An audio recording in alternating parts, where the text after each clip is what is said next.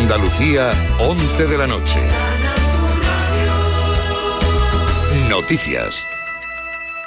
Una banda dedicada al transporte terrestre de hachís desde varios puntos de la provincia de Málaga hasta Francia ha quedado desarticulada con la detención de siete personas.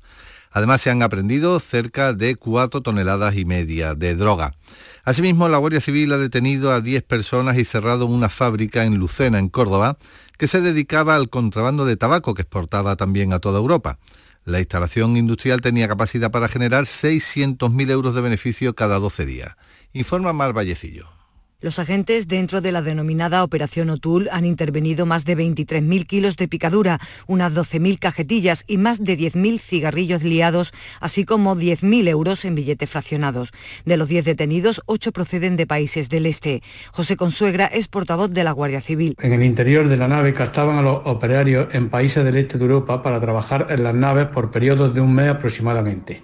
Estos trabajadores vivían en el interior de la nave durante toda la estancia y eran reemplazados continuamente. A los detenidos se les investiga por la presunta comisión de delitos contra la hacienda pública, contrabando, organización criminal y contra la propiedad industrial, así como la fabricación, venta y distribución de labores de tabaco. En Marbella, en Málaga, se sigue buscando a los autores del tiroteo que acabó el viernes por la noche con la vida de una persona y dejó herida de gravedad a otra. En este mismo municipio, un hombre ha sido detenido por hostigar a la conductora de un vehículo a la que persiguió por la AP7 hasta un centro comercial. El arrestado, un hombre de 25 años y nacionalidad holandesa, está acusado de delitos de lesiones y contra la seguridad del tráfico. Un trabajador de 57 años ha fallecido al ser atropellado por una máquina de aceitunas en una finca de Morón de la Frontera, en Sevilla, donde realizaba trabajos de verdeo. Para el sindicato UGT la principal causa de los siniestros es la precariedad laboral y el incumplimiento de la ley de prevención de riesgo, que eleva a 25 las víctimas en la provincia de Sevilla, como apunta la secretaria de Comunicación María Iglesias. 25 accidentes mortales, 11 de ellos in itinere, sitúan a Sevilla a la cabeza en lo que va de año en el registro de accidentes laborales mortales. También tenemos que subrayar la subida que han tenido tanto los accidentes graves como los accidentes leves en lo que va de año por lo que desde UGT vamos a alertar de la subida de los accidentes laborales. Una subida que viene unida al incumplimiento de la ley en materia de prevención de riesgos laborales. Altercados y una baja movilización han marcado este sábado la jornada de protestas de los chalecos amarillos en Francia al cumplirse un año de este movimiento. París ha sido el centro de las tensiones de grupos manifestantes que han levantado barricadas y quemado coches y motos. Las fuerzas del orden han actuado con cargas y gases lacrimógenos para dispersar a los radicales que provocaban destrozos en el mobiliario urbano. En deportes el Almería ha empatado a uno en Elche en la jornada de liga de segunda división. Y en cuanto al tiempo, este domingo vamos a tener cielos nubosos con lluvias más persistentes a partir de la tarde, vientos fuertes en el tercio oriental y temperaturas en general en ascenso. Tenemos a esta hora 3 grados en Zafarraya, 6 en Carmona y 5 en Montilla. Son las 11 y 3 minutos. Servicios informativos de Canal Sur Radio. Más noticias en una hora. Y también en RAI y canalsur.es. La noche más hermosa. Misterios, historia, ciencia, crecimiento personal tu curiosidad, alguna de las preguntas que te haces y las respuestas que nunca te esperabas, las tienes en la noche más hermosa. En la medianoche del sábado y del domingo, con Pilar Muriel. Canal Sur Radio. Más cerca que nunca.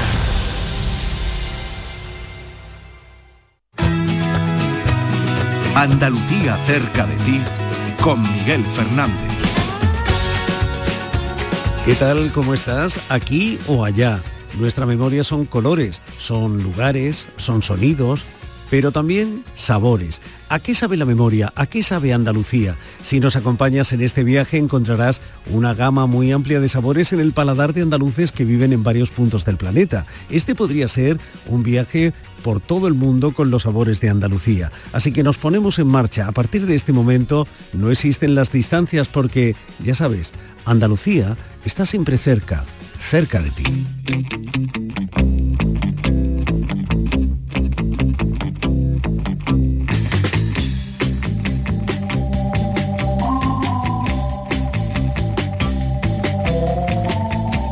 Eso sí, antes de empezar a reunir los ingredientes, nos gustaría recordarte que a lo largo de la semana y a través de nuestras redes sociales y nuestro WhatsApp podemos seguir en contacto, porque nos gustaría que este menú fuera algo más que un simple tapeo. No quisiéramos ser uno de esos pretendidos gourmets que se conforman con unas cuantas cucharadas de algo que pinta muy bien pero que sabe a poco.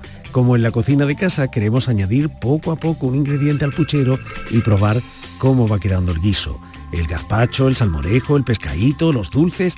Esta semana nos gustaría que nos contaras a qué sabe Andalucía. ¿Cuál crees que es el sabor que mejor representa nuestra tierra? Deja tu nota de voz en el 670 94 30 15 y también sigue nuestras historias en Facebook y Twitter.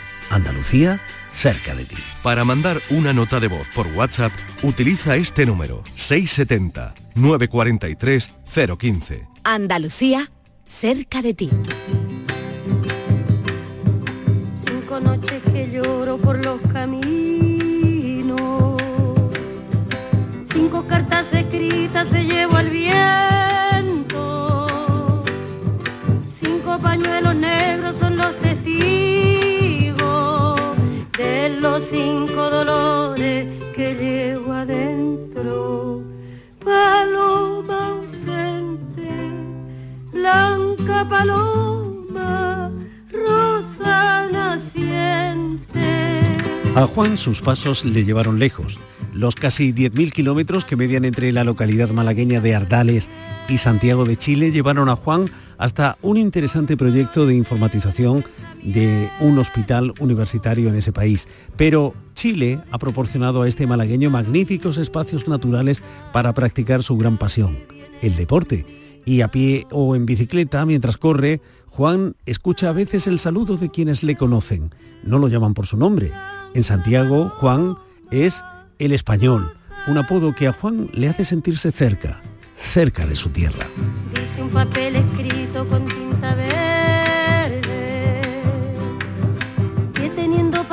Paciencia todo se alcanza.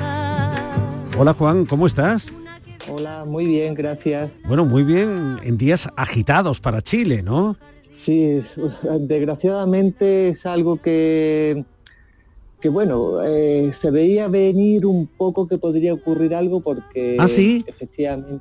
Pues fíjate que, que, yo pensaba que, nada hacía presagiar allá eh, por 2009, cuando tú llegaste al país, que las cosas podrían complicarse tanto.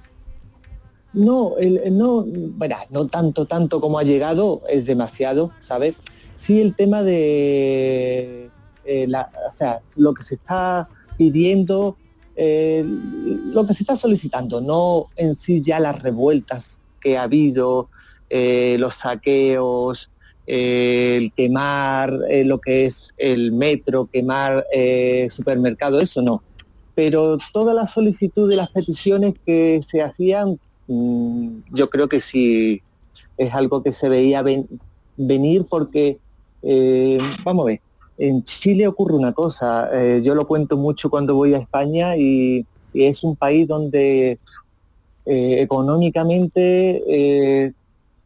eh, económicamente se gana poco, hay mucha gente que gana poco y sin embargo todo es muy caro. Chile es mm. un país caro. Pues fíjate que teníamos, teníamos la idea de que, de que Chile era un país próspero, ordenado, que en cierta forma era la envidia de sus vecinos. ¿Qué ha podido pasar para que esa imagen haya cambiado? Vamos a ver, eh, efectivamente, si lo comparamos con el resto de los vecinos, eh, sí, es la envidia económicamente un país próspero de que iba surgiendo, pero el problema en general es que, eh, y un poco lo que se pide, eh, y todo esto surgió por una subida de metro de 30 pesos, de 30 pesos, que uno piensa, oye, por una subida de, 30 pesos en el metro. ¿Qué eso en, euros, en euros, para hacernos una idea, cuánto es? Vamos a ver. El, el euro está como a 850 pesos actualmente. Además, eh, o sea, que 30 pesos, ¿qué podrían ser? 40, eh, no hago ni el cálculo ahora mismo. O sea, una cantidad muy, muy, muy pequeña. Efectivamente. Una cantidad muy pequeña para desatar un conflicto de la, de la magnitud de lo que hemos visto en, la televisión estos días. Efectivamente. Pero lo, realmente esto fue un poco como la gota que colmó el vaso. Hmm. Entonces, pues, ¿qué es lo que ocurrió? Ya a raíz de esto comenzaron eh, las evasiones masivas en el metro. Todo surgió con esto, vamos a hacer evasiones masivas en el metro. Las evasiones masivas en el metro pasaron a destruyamos parte del mobiliario del metro, destruyamos parte del mobiliario del metro, pasó a quememos las estaciones de metro y ya comenzó todos los reclamos sociales que hay actualmente. se desató la, la, espiral que estamos viviendo y que estamos conociendo. Gracias a la vida que me ha dado tanto, me ha dado el sonido y el abecedario con las palabras que pienso y declaro madre, amigo, hermano. Oye, Juan, ¿y tú por qué te fuiste a Chile? No, yo me vine a Chile por un proyecto. Mi empresa eh, en ese momento aquí en Chile no tenía ninguna eh, eh, base de trabajo ni tenía personal ninguno, entonces surgió el proyecto de informatización de ficha clínica del Hospital Clínico de Universidad de Chile. Me lo ofrecieron y yo acepté, me pareció un trabajo interesante, entonces me vine para aquí. Inicialmente era temporal, mm. por un periodo de un par de años, después se alargó el proyecto casi cerca de cuatro. Pero ese fue el motivo. Bueno, eh, eh, digamos la chispa que generó esa espiral vital también para que poco a poco te hayas ido eh, estableciendo en un país donde, por cierto, los españoles somos una comunidad muy numerosa, ¿no? Que incluso creo que trabajas rodeado de andaluces. Sí, eh, curiosamente además eh, hay incluso más personas de, Málaga y de Ardales que han llegado aquí a Chile, normalmente claro, como yo no los conocía personalmente, pero quiera que no, pues algún familiar, oye, ¿qué tal? Va para allá y nos hemos puesto en contacto y tenemos relaciones habitualmente. ¿Y qué ocurre aquí? Sobre todo la gente que llegó a partir de la crisis que hubo en España, eh, donde gente joven que en España no conseguía trabajo de ninguna manera, llegaron aquí y en general todos les fue bastante bien. Eh, me comentaba este amigo que decía, yo en España estaba tres años buscando trabajo y no conseguí nada y llegaron aquí y en un mes ya estaban trabajando y han tenido una eh, proyección laboral fenomenal aquí. Cuando salí de Santiago cantando. Oye Juan, ¿cómo es la vida de un andaluz de Ardales en Santiago de Chile? Pues eh, vamos, en realidad aquí en Chile, eh, en Santiago en concreto, la vida es bastante diferente porque es una ciudad enorme, es una ciudad de cerca de 17 millones de habitantes, con las distancias que son también enormes. Y, es una gran ciudad de tráfico inmenso y no, no es lo habitual a lo que estamos acostumbrados en Málaga, donde es una ciudad relativamente fácil, donde quedas con los amigos bastante fácil, puedes salir. Eh, es, en ese aspecto es distinto. Yo afortunadamente eh, en el sentido de que mi hobby, que es el deporte, me hace tener bastantes relaciones mm, con eso y me permite quedar bastante con los amigos y salir.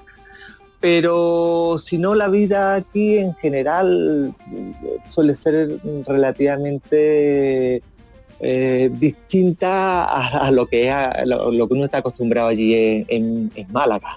Bueno, con todo lo que ha ocurrido, podríamos decir metafóricamente que vives en el volcán, pero esa es la pura realidad también, porque la ciudad de Santiago está rodeada de volcanes activos. El volcán San José, el Maipo, el Tupungato, el Tupungatito.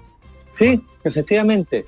Esos volcanes, afortunadamente, en, lo que es en los alrededores de Santiago de Chile, eh, esos volcanes están actualmente, o sea, a lo mejor no, han tenido erupciones, pero sí un poquito más al sur, incluso algunos más al norte, eh, suelen estar constantemente en erupción, incluso hay vigilancia de, que puedan eh, erupcionar bastante más grandes. Yo recuerdo la primera vez que fui a uno de los sitios, hay un lugar bastante emblemático que se llama Pupón, donde tiene un volcán eh, Villarrica, el cual se puede visitar el cráter y es, bastante activo, está actualmente activo, en ocasiones hay que hacer incluso evacuaciones eh, preventivas.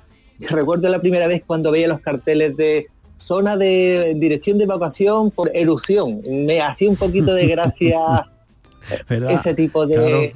algo que no conocemos aquí, pero, pero en Chile has encontrado además unos espacios únicos para practicar tu gran pasión, el deporte. No sé si habrás conseguido ya alcanzar el Cerro del Plomo, que me han dicho que ah, es el más alto de, la ciudad, que se ve desde todos los puntos de la ciudad, más de 5.000 metros. Sí, ese, precisamente sí. Ese cerro en concreto es, eh, es de 5.400 metros y yo cuando llegué aquí en un principio a Santiago y vi la magnitud de las montañas que rodean la ciudad, dije, no, tengo que subir a uno de estos cerros porque en España, incluso en Europa, existen estas alturas. Y ya un amigo eh, que se dedicaba al montañismo, aquí los montañistas son andinistas, allí en, Europa se les llaman alpinistas. Alpinistas y ahí andinistas. Efectivamente.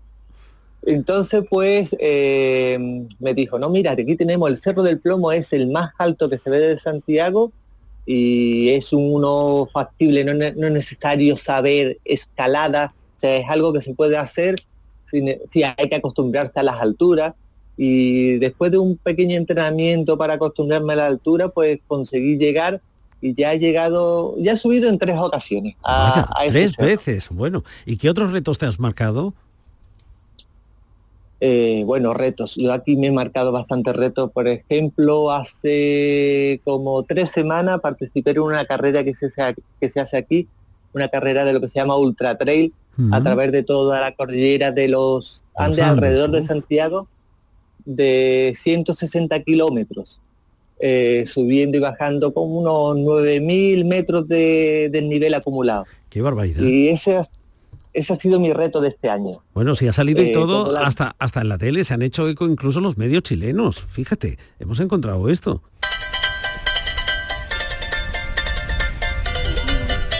Cada año se repite una tradición en la isla de Rapa Nui. Solo el más rápido, el más fuerte, el mejor será proclamado como campeón del Trofeo Rapa Nui.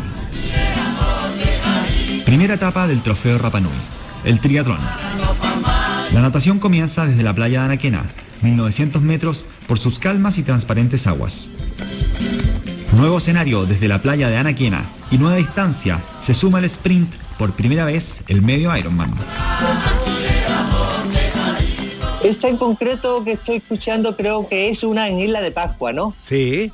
No, eh, eh, esa, esa particularmente no la, he, no la he hecho yo porque suele ser complejo acercarse a la Isla de Pascua. Mm. Eh, sí, en algunas aquí en lo que es en el, continente. Y, bueno, eh, ¿qué, sientes? ¿Qué, diferencia ¿no? entre eh, el paisaje de Ardales, los, los montes que rodean Málaga y, ese, ese escenario natural tan idílico, tan evocador, tan de película? Sí, es, la, verdad es que es cierto que aquí en Chile tienen unos paisajes, de hecho, eh, sobre todo en mis inicios, aprovechando que estaba aquí, creía que iba a estar menos tiempo, aproveché bastante para viajar porque aquí en Chile puedes ir al norte, estás con un desierto, el desierto más árido del mundo, el desierto de Atacama, y luego te vas al sur y tienes los glaciares, tienes las zonas heladas, eh, eh, tiene paisaje totalmente diferenciado lo que hay aquí en Chile. Y como le comento, inicialmente pensaba que iba a estar menos tiempo aquí en Chile y aproveché para viajar bastante y ya que estaba en estas latitudes, las cuales no se viene frecuentemente, eh, aproveché para viajar y conocer bastante este país. Oye, Juan, ¿y qué echas de menos de Andalucía? Vamos a ver, eh, sobre todo saber los boquerones. He hecho mucho de menos los boquerones. porque aquí no hay el pescadito de Málaga, la verdad es que no, no, no hay. Aquí el pescado eh, en general en Chile, a pesar de tener mucho mar, se come poco pescado. Y el pescado que suele haber es, suele ser pescado grande. Allí son más de asado. Eh, sí, sí, le gusta mucho la carne, sí, efectivamente, le gusta mucho la carne y aquí eh, normalmente la gente se junta en torno a una parrilla para hacer la carne, eh, tomar vino, se bebe bastante vino en este país, además tiene buen vino en este país. Mm. Y, son más del tema del asado para cualquier algo que hay que festejar, se juntan alrededor de hagamos un asado. Eh, partido de fútbol, un asado. Hay que hacer esto, ¿no? Claro que sí. Oye, pues hablando, hablando de festejos, eh, ¿te has planteado el regreso? Eh, sí, la verdad es que yo me, me, actualmente me estoy planteando el regreso. Estoy viendo un poco el cómo dejar las cosas, espera, no a corto plazo de aquí a un año, pero de aquí a cinco años sí quiero sí quiero intentar volver a... Cinco años todavía, todavía cinco años en Chile. ¿Y qué sientes cuando vuelves En, estos años que llevas ahí, desde 10 años ya, desde 2009, y los cinco o más que pueden quedarte? ¿Qué sientes cuando, cuando vuelves, aunque sea temporalmente, a Andalucía? Eh, no, la verdad es que cuando, cuando llego es cuando más eh, ganas me tengo de volver definitivamente. Eh, a pesar de que digo, Chile un país donde tiene un buen paisaje, no se vive mal, a pesar de todo esto de la revuelta, eh, en general no se vive mal. Eh, en la calidad de vida que, se tiene en, España y particularmente yo lo digo en Málaga, eh, no, no la he visto, no la he visto en otros lugares. La verdad vamos, que... que... vuelves y además es Navidad y uff. Sí, bueno, en Navidad o en verano, en, los momentos donde, donde eh, no sé, el, encuentro con la familia, sobre todo... Te lo decía porque supongo que la Navidad es un espacio muy especial, un, un espacio emotivo, emocional, muy, muy, muy singular, y que ahí se debe celebrar de una forma completamente distinta. Claro, Vamos, aquí la Navidad piensa que realmente aquí la Navidad es verano. Entonces no es eh, ni el mismo ambiente de la Navidad en el que se está acostumbrado en lo que es el hemisferio norte. Y sí se celebra aquí en familia, también una fiesta un poco similar a España en el hecho de juntarse el día de Navidad. Pero no sé, yo la veo, será porque tengo mi familia allí en España, que como que en España se vive más, más unida, más, más de familia, más, más con los sentimientos de propiamente de la Navidad. ¿Y tú qué haces eh, en Navidad ahí? ¿Cómo, cómo, te organizas? ¿Cómo os, organizáis? Vamos, yo aquí en Navidad, eh, yo actualmente estoy casado con una chilena, fue el principal motivo por el cual me quedé más tiempo de lo que inicialmente estaba previsto. Y claro, quiera que no, yo tengo aquí también familia, la familia de mi mujer es, mi familia, la cual me quiere bastante y me acoge bastante, entonces aquí también tenemos nuestras reuniones familiares y, en ese aspecto, eh, si es por reunión, no lo echo de menos. Sientes otro calor, en definitiva, el calor de tu familia chilena, aunque tienes tus recuerdos qué duda cabe, en, España, en Andalucía, en Ardales. Efectivamente, sí. Oye, ¿y los amigos que te piden? ¿Qué, te pide la familia, los amigos que, lleves de Chile? Oye, tráenos, Juan, cuando vuelvas, tráenos. Pues mira, eh, sobre todo cuando voy para allá me suelo traer para acá el queso manchego, que a pesar de todo aquí lo hay ya, lo exportan de España, pero a un precio bastante más caro de del que hay en España. Claro. Y también bastante el tema del jamón. Aquí también hacen jamón. De hecho, se dan las condiciones para que tuviesen jamón. Para que se cure bien. Altura, frío, en fin. Pero eh, mm, no sé, hay también algún que otro buen jamón de vez en cuando lo encuentro, pero en general no. Y me lo suelo traer de España, al menos una pequeña ración que me dure... ¿Y a España qué traes? ¿Vino? Ah, ah, España, tú dices de aquí para España. Mira, al principio yo empecé a llevar vino. Yo llevé, llevé vino, pero después eh, ya dejé de llevar vino porque quiera que no, en España también hay, buen vino, ¿sabes? Entonces también no, no, merecía un poco la pena. Al principio las, las cosas que... Eh, y luego suelo llevar alguna cosa de, de, ingredientes particulares de aquí. Por ejemplo, aquí se hace un, un una especie de sazón para la comida, que no lo hay allí. Y algún eh, ají un poco también. son una eh, ingredientes culinarios que no se suelen encontrar allí. Entonces es lo que suelo, es lo que suelo llevar. Bueno, nosotros alzamos un vaso de vino y brindamos por el regreso, por tu regreso, Juan, porque Andalucía, ya lo sabes, está siempre cerca, cerca de ti. Un abrazo. Sí. Muchas gracias y saludos. Andalucía cerca de ti. Los andaluces por el mundo están en Canal Sur Radio. Gracias a la vida que me ha dado tanto. Así de fácil, Juan pone la mesa y está cerca de Andalucía. El gazpacho, el salmorejo, nos acerca a quien está lejos. ¿A qué sabe Andalucía? ¿Cuál crees que es el sabor que mejor representa nuestra tierra? Estamos esperando ya tu nota de voz en el 670 94 30 15. El sabor que más representa Andalucía, yo diría que es el salmorejo porque reúne muchos productos y frutos de Andalucía, pero también representa el pescadito frito del puerto Santa María, por ejemplo. Esos serían dos sabores que representan Andalucía.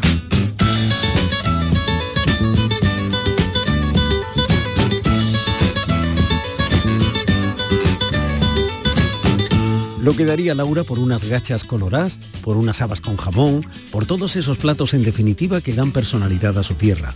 Porque Laura es de Baza, la capital del altiplano granadino, pero hace años hizo las maletas y se marchó al Reino Unido.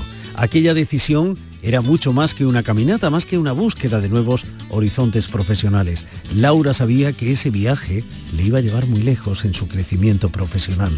Y cuanto más lejos le lleva esa ruta, más cerca se siente Laura de Andalucía.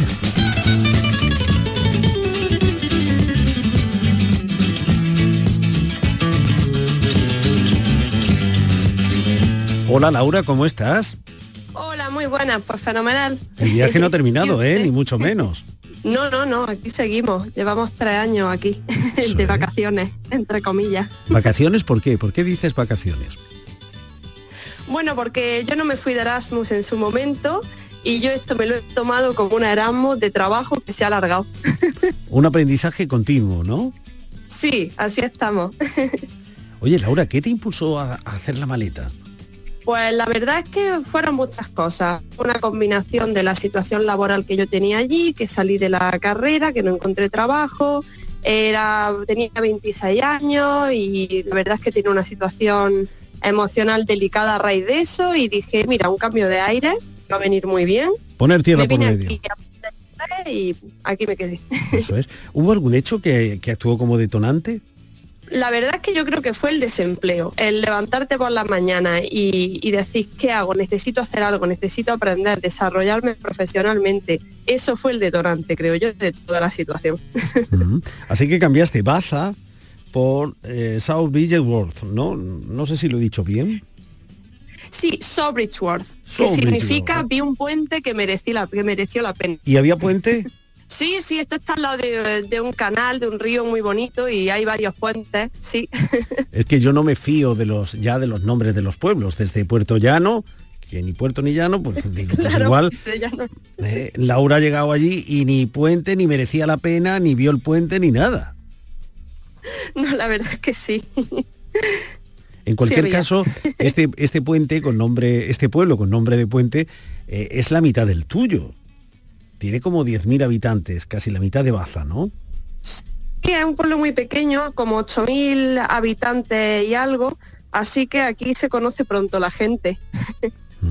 Y además tiene una peculiaridad, porque en ese pueblo, en esa comarca, de ese pueblo, de esa comarca, son...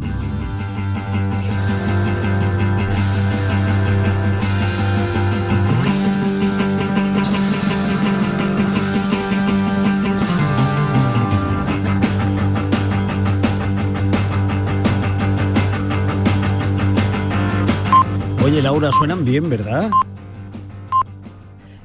Sí, sí, lo que no sabía es que eran de Hertfordshire. Anda, que no lo sabías. Los de Purple. es que es una Sí, banda... los conocía, pero no sabía que eran de aquí, de donde yo vivo. Esta música es más para tu padre, hay que decir, ¿eh? Esta gente ya peina canas.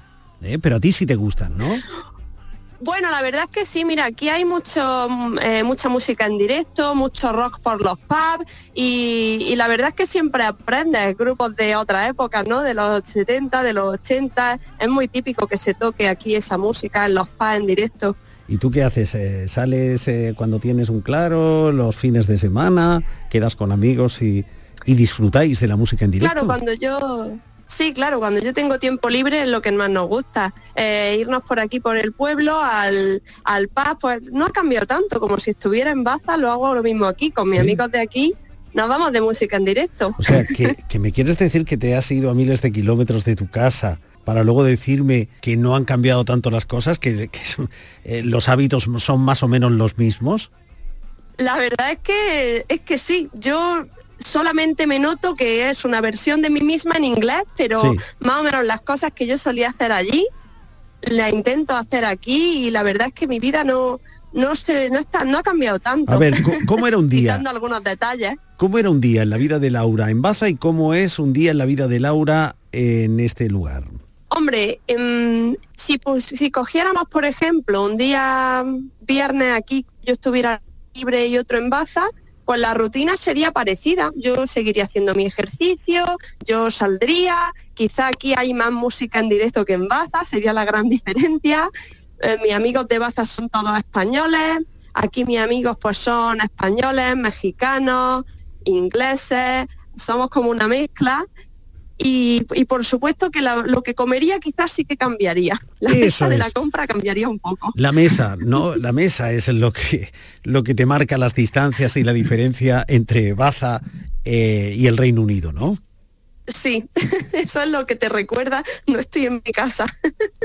Bueno, y el trabajo también, supongo, ¿no? Porque en el Reino Unido eres auxiliar de clínica. Sí, aquí soy auxiliar de enfermería. Pero si, si- te voy a contar una cosa que te va a sorprender. Atención. Porque yo en España me licencié en Derecho. También. sí, yo era licenciada en Derecho. ¿Cómo que era? Sigue Pero- siéndolo. Eso no se pierde. No, es verdad, no, no se pierde, eso Claro, es verdad. Pero tú eres licenciada en que me Derecho. vuelva a dedicar. Llegaste a South Bridgewater y el pueblo del puente ese que merecía la pena y allí eres auxiliar de clínica Y estudiando magisterio de primaria. y ahora estudias magisterio. Pero muchacha, ¿qué combinación es esa?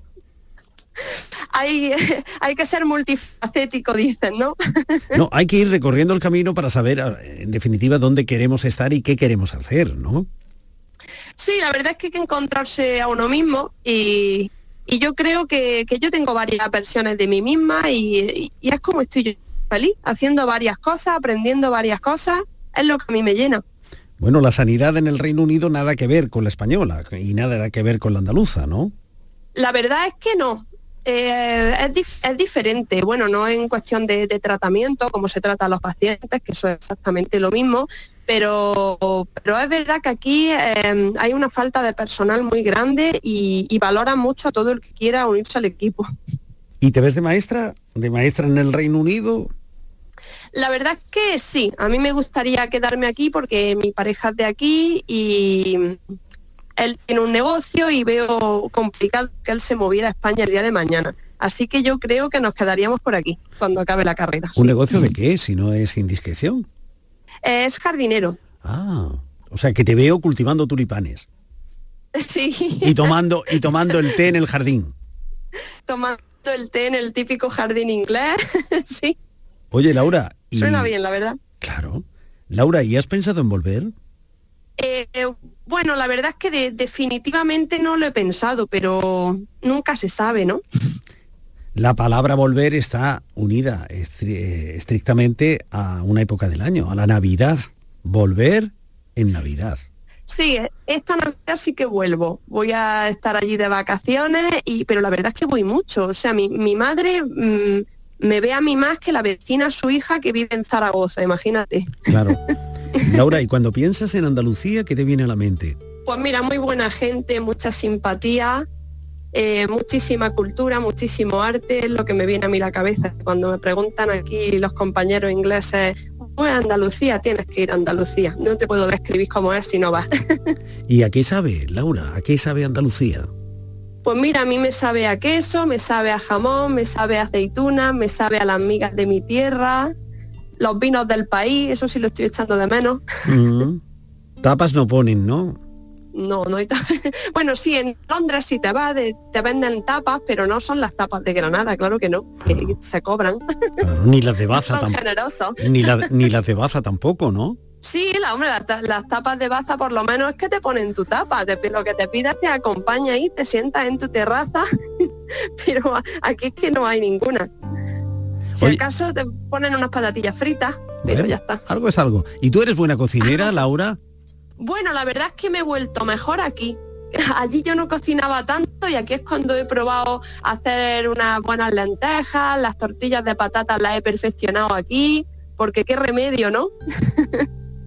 En fin, Laura, con estos sabores, Andalucía siempre está cerca, cerca de ti. Un abrazo. La verdad es que sí, muchísimas gracias, me ha encantado participar y es verdad que se siente cerca Andalucía. Andalucía cerca de ti, con Miguel Fernández. ¿Y cuál es el mejor sabor que representa nuestra tierra? Pues para mí el mejor sabor es sus playas. Para mí es un sabor maravilloso. Pensando que llegas a- aquí a Málaga, ves la playa, hueles a mar. Para mí eso es una maravilla. Pues sí, podemos decir que nos está quedando un programa de dulce. ¿A qué sabe Andalucía? ¿Cuál crees que es el plato, el sabor que mejor representa nuestra tierra? Está ahí nuestro WhatsApp, 670 94 30 15. Hay muchos sabores con los que se puede identificar Andalucía, pero preferentemente tengo eh, el aceite de oliva virgen extra y, y los langostinos de Sanlúcar como los sabores eh, estrellas. Ya sé lo que te diga no va a ser suficiente, ay, ay, ay, ay, ay. Y lo que tú me entregues dejará pendientes, ay, ay, ay, ay, ay. Si a Mario le preguntaran a qué sabe Andalucía, probablemente respondería que a churros con chocolate. Muchas veces cuando piensa en la tierra que dejó atrás, Mario recuerda el olor a café que inunda ciertas calles del centro de Málaga. Mario vive en Yucatán, una zona que como Andalucía hace las delicias de los turistas. Cuando estaba a punto de cumplir los 40, Mario fue a México con un proyecto empresarial en la maleta. Allí vive con su esposa y sus hijos. No le van mal las cosas. Y cuando la nostalgia pesa demasiado en el ánimo, Mario recuerda los churros con chocolate y por un instante se siente cerca, cerca de Andalucía, cerca de ti. Hola Mario, ¿cómo estás? Bueno, Bien, bien, aquí estamos. aunque parezca raro, no sabe lo mismo una taza de chocolate en el centro de Málaga que en Mérida, a 8.214 kilómetros de distancia, según Google. Más o menos, más o menos. El olor a churros no me llega desde aquí, pero, pero de todas formas el subconsciente obviamente sí, sí, sí hace que, que- que me llegue, vamos, pero sí, sí.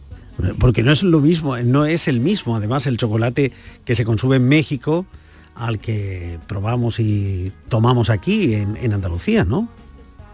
Pues mira, no es lo mismo, pero tiene buen chocolate. Date cuenta que justamente el chocolate nació aquí, en la tierra de los mayas. Aquí es donde realmente luego lo- los españoles y los ingleses lo trajeron, ¿no? El chocolate, como, como ellos lo denominan.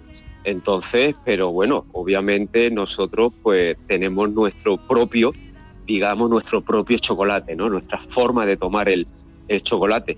Pero aquí sí, aquí también hay buen chocolate, pero no lo tenemos como el arte que lo tenemos en Málaga, vamos, con los churritos acompañados. Acompañado. Similitudes y diferencias. Mérida, la ciudad en la que vives, tiene un tamaño un poquito mayor que Málaga, alrededor de 700.000 habitantes. Sin embargo, hay otras diferencias en el vivir cotidiano, ¿no? Pues mira, eh, estamos hablando de ya que Mérida creció mucho, ya estamos prácticamente por el millón doscientos mil habitantes, porque está llegando de otras partes de, de la República, del país, por el tema sobre todo que es muy importante, que es la seguridad, porque Mérida es la ciudad más segura de todo el país y está llegando mucha gente precisamente para eso, para, para encontrar esa seguridad para las familias que en otros estados de aquí de México no lo tienen, no se lo ofrecen. Entonces sí, ha crecido ya en mucha gente, como yo digo, foránea, de gente de fuera de, Yucatán. Y además se, la conoce como la ciudad blanca. No sé si será por la limpieza, por esa seguridad de la que tú hablas, si será un, un tópico. Pues mira, le llaman la ciudad blanca precisamente por eso, por la limpieza que tiene la ciudad y unido también, es verdad, a la seguridad. Es una ciudad muy limpia y sobre todo hay algo que llama mucho la atención de esta ciudad y es que no hay montaña. Todo lo que es la península de Yucatán es plano completamente. Aquí tú no ves ni un monte, no ves nada. Es totalmente selva, plano, plano, plano, plano. Aquí no ves montaña ninguna, no lo hay. Y entonces eso llama mucho la atención y por lo tanto crece a lo ancho y no a lo largo. Por eso aquí en casi todas las construcciones son pura casa. Casa, casa, casa, nada más. No hay pisos. Casas y calles, calles por cierto sin nombre.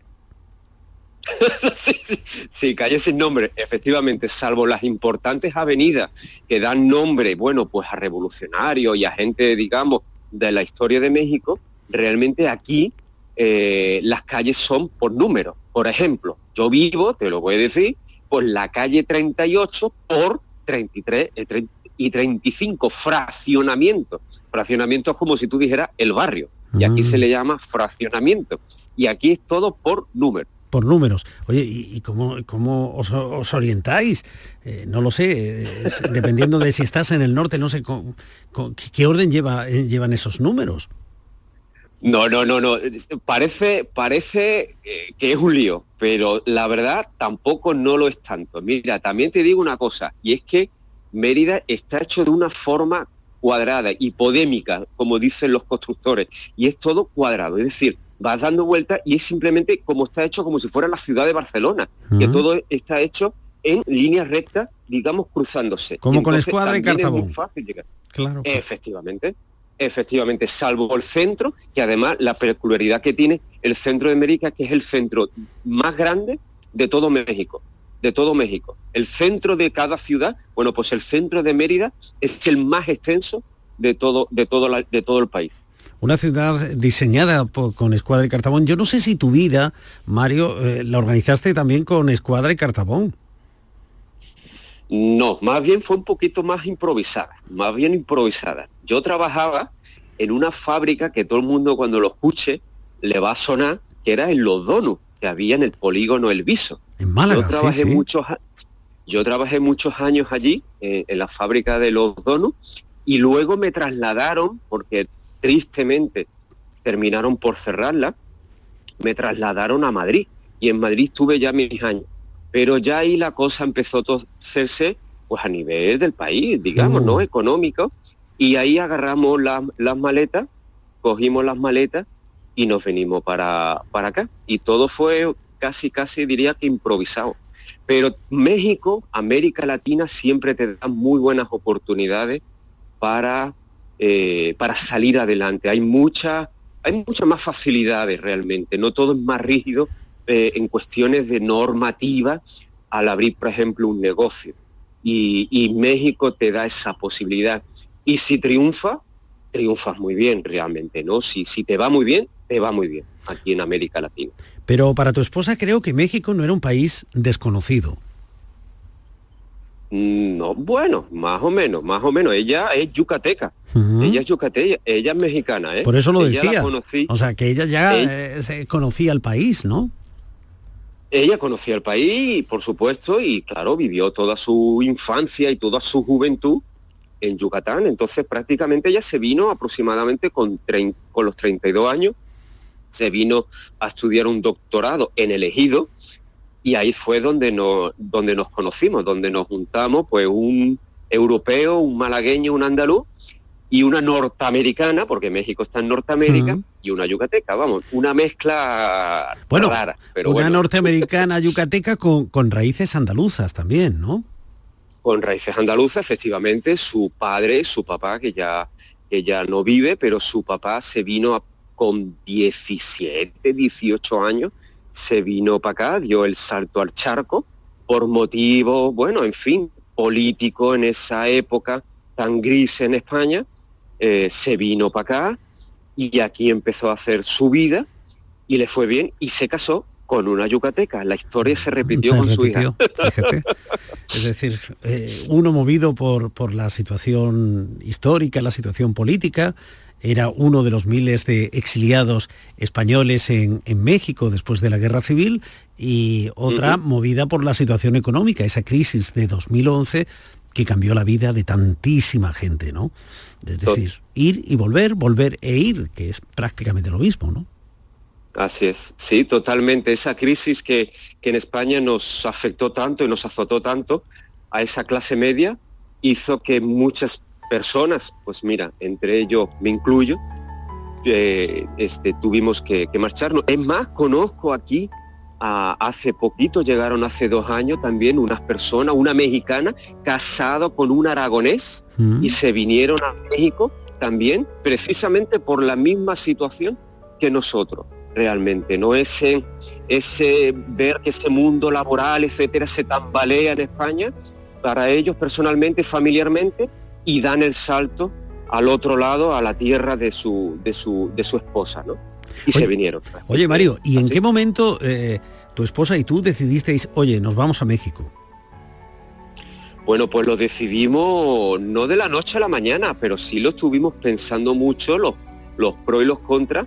Y yo que ya había visitado México en años anteriores, cuando era novio de, de mi esposa, desde el año 99, yo lo visitaba de vacaciones y siempre me había parecido una ciudad muy encantadora. Lo único que tenía de salvedad era el calor tan sofocante que, que- que tenemos aquí pero fue una decisión, digamos, ya eh, sopesada, pensada, pero también movido por la situación. La situación también como que nos empujaba un poquito a, a intentarlo al otro lado realmente. La situación también nos empujó un poquito, ¿no? A ello, ¿no?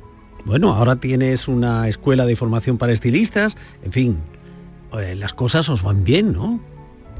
Sí, ahora tenemos lo que, bueno, vamos a denominarlo aquí, porque aquí ya utilizo también palabras de aquí, ¿no? Como Sí. por ejemplo, agarrar en vez de decir coger, que no se puede decir aquí. Que Bueno, tiene otra connotación, claro. muchos términos aquí, pero sí tenemos lo que es una escuela de belleza. eh, ya llevamos nuestros añitos aquí. Soy considerado como digamos como una pyme, una pequeña y mediana empresa contrata- contratando profesoras y formando a, a mujeres para, para que bueno, pues para que luego después tengan su salto laboral, eh, abriendo sus negocios en peluquería o trabajando en peluquería. Esto es un negocio, esto es una rama, es una profesión que no decae a pesar de la crisis. La gente Hombre, se tiene que y sobre pelo, todo con la se tiene que maquillar, ¿no? Y con la influencia del turismo, ¿no? En una zona de tanta eh, pujanza turística, pues eh, es evidente que, que os tiene que ir bien, ¿no? No cabe duda que sí, pero sobre todo lo que más bien caracteriza es que la mujer latina es muy presumida, es muy coqueta, le gusta mucho siempre estar arreglada, va arreglada hasta, ir hasta para ir al supermercado, imagínate. Y entonces la mujer de aquí es muy, es muy coqueta y muy presumida y siempre gusta ir arreglada a cualquier lugar donde vaya. Y eso, quieras o no quiera, la proliferación de, de- de peluquería o llamadas aquí salones de belleza, pues aquí crecen como los hongos, ¿no? Digamos, como las setas. Entonces, bueno, pues eso también es una rama que aquí pues prácticamente no decae, ¿no? Como, como en otras, en otras, en otras ramas, ¿no? En otros, en otros campos, ¿no? Oye, Mario, y aparte del chocolate con churros, ¿qué echas de menos de Andalucía? Pues echo, echo de menos mucho el olor a la biznaga. Echo mucho de menos muchas cosas. Echo de menos caminar por, por, por esas calles estrechas, a veces empinadas, de Málaga, de su centro histórico, hermoso, bien cuidado, lleno de colorido. Perderse por esas calles de la Judería, de la calle Alcazabilla, de la calle Lario, por supuesto, de Ollería. Perderse por cada una de esas calles es pa- era para mí disfrutar realmente, era como andar por un laberinto, ¿no? Porque aquí en esta ciudad de, de Mérida, no todo el país, pero en esta ciudad de Mérida, el calor tan sofocante, ¿no? De 35 grados, pero con un 90 y pico por ciento de humedad, o te impide hacer ese tipo de, de cosas, ¿no? y, y pasear por las calles y entrar en una cafetería donde huela a café, donde tú pidas un mitad, un sombra, una nube, ¿no? Cosa que aquí eso no se da. el chocolate con churro, el pitufo. Así la lista puede ser interminable, Interminable, lo que lo que nos ofrece la cultura andaluza y nuestra gastronomía. Pero, pero, pero sobre todo es el hecho de, de- de, digamos, de que tenemos nuestra propia, nuestro propio arraigo. Eh, uno no se da cuenta lo que tiene hasta que lo pierde, ¿no? O por lo menos hasta no que se lo pierde, sino Mm. O se cuando distancia, aleja y ¿no? lo tiene. Eso es, cuando y se se distancia Mm. cuando se aleja y la distancia y ya no lo tienes el día a día, ¿no? Mm. Entonces eso se da cuenta de que realmente luego aflora la nostalgia en uno, ¿no? Pero bueno, Oye, Mario, ¿y has pensado en el regreso? ahora mismo no, todavía no. Estamos bien económicamente y, y todavía yo diría que no es el momento. Todavía las puertas en España todavía no están cerradas, pero están entornadas, están en- entreabiertas, entornadas. Así que ahora mismo estamos bien, estamos estables económicamente y bueno, pues todavía no es momento de dar el de dar el salto. Pero Quiero sigues, realizar el pero sigues viniendo a Andalucía, ¿no? Sí, hombre, faltaría más. ¿Y qué bueno, sientes? imagínate. ¿Qué- qué sientes el cuando- año pasado el año pasado estuve en el mes de agosto, claro que sí. ¿Y qué sientes cuando vuelves a Andalucía? Cierto, bueno, esa es una, esa es una pregunta. eh, la verdad, la verdad, te digo que la verdad que cuando piso tierra, yo no soy como Juan Pablo II que se arrodillaba y besaba el suelo de donde, donde tierra que llegaba, pero sí que lloro, sí que sí que me da tristeza, tristeza y lloro por llegar a una tierra que es mía. Y, y ni, ni jet lag ni nada. El primer día ya que aterrizo en el avión ya estoy haciendo todo lo que no puedo hacer porque el tiempo es corto realmente cuando llego para mí.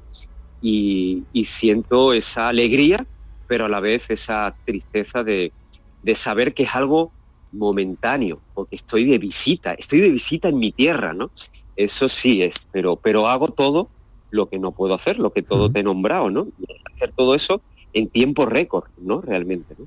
Y si esa vuelta fuera en Navidad, ya ni, no digamos, ¿no? Bueno, en Navidad es difícil. ¿no? La verdad es que tengo que ir en las temporadas donde mi negocio, mi, mi empresa, eh, cierra por vacaciones, ¿no? Por descanso. Entonces prácticamente voy de verano en verano. Aquí como es verano todo el año, cuando llego allí, pues verano también. Entonces no dejo de sudar. Entonces, bueno, eh, no me queda más remedio. Así que, bueno, intentaré en otra fecha, elegir una fecha donde yo pueda ir en una temporada otoñal de invierno, ¿no? Donde yo sienta el frío, que también tanto lo añoro, ¿no? O la decoración de la calle Larios en, en Navidad, porque ¿cómo se celebra la, la Navidad en México, Mario? Mira, la Navidad es muy rara, hijo mío, la Navidad es muy rara, porque yo siempre que iba en verano en- de visita, cuando venía de vacaciones, pues siempre iba en las fechas de julio-agosto, cuando en mi trabajo me daban la- las vacaciones. Pero el primer año que yo ya vine aquí, que fue sobre el noviembre aproximadamente, que fue cuando ya vine aquí a vivir, yo sentía rarísimo que era noviembre, pasaba noviembre, diciembre, enero, febrero, y yo con manga corta. Y las casas estaban decoradas con motivos navideños y había 30 grados. Yo, yo veía esto y digo, esto para mí no es normal. ¿Cómo es posible? ¿Cómo es posible? Y sobre todo hay una cosa que no te he nombrado, las castañas. El olor a castaña Mm. en Málaga anunciaba que ya se acercaba el invierno, el la Navidad otoño, el invierno, claro. ni castaña ni castaño. Aquí no había nada de eso. Era una, es una sensación rara que yo todavía, ahora mismo, ahora mismo son las, vamos, unas son mañana está amaneciendo, sin embargo, estoy en manga corta. Eso, eso no me termino de acostumbrar. Es una Navidad atípica en el, en el, en el clima, atípico, muy atípico es esto. Pero bueno, Oye, y supongo que lo, eh, Mario, supongo que lo que más te encargarán los amigos y la familia será el tequila. A pesar de que en Mérida hay una bebida muy especial.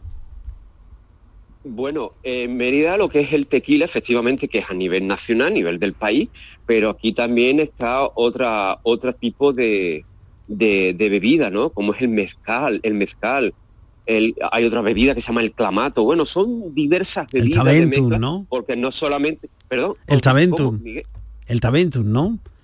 Esa bebida el, eh, de el se llama Ixtaventú, fíjate. Estaventú. Ixtaventú, que es una bebida también muy fuerte, con muchos grados de alcohol, parecido también al, al tequila realmente, ¿no? El Ixtaventú.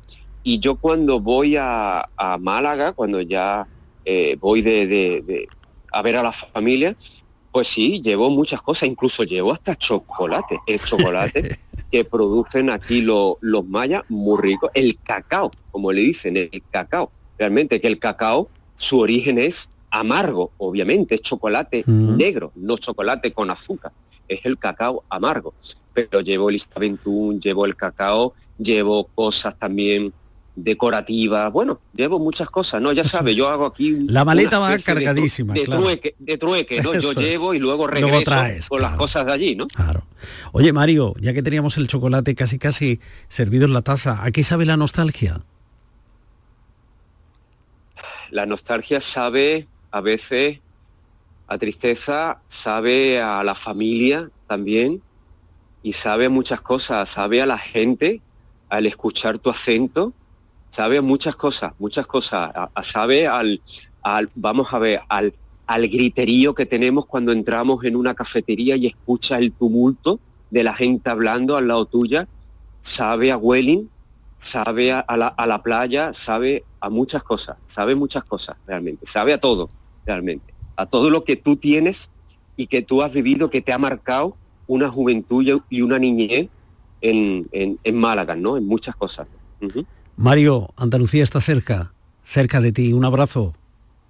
Un abrazo, Miguel, y saludos a Andalucía y a Málaga la Bella, claro que sí, claro que sí. Sabor de amor, todo me sabe a ti.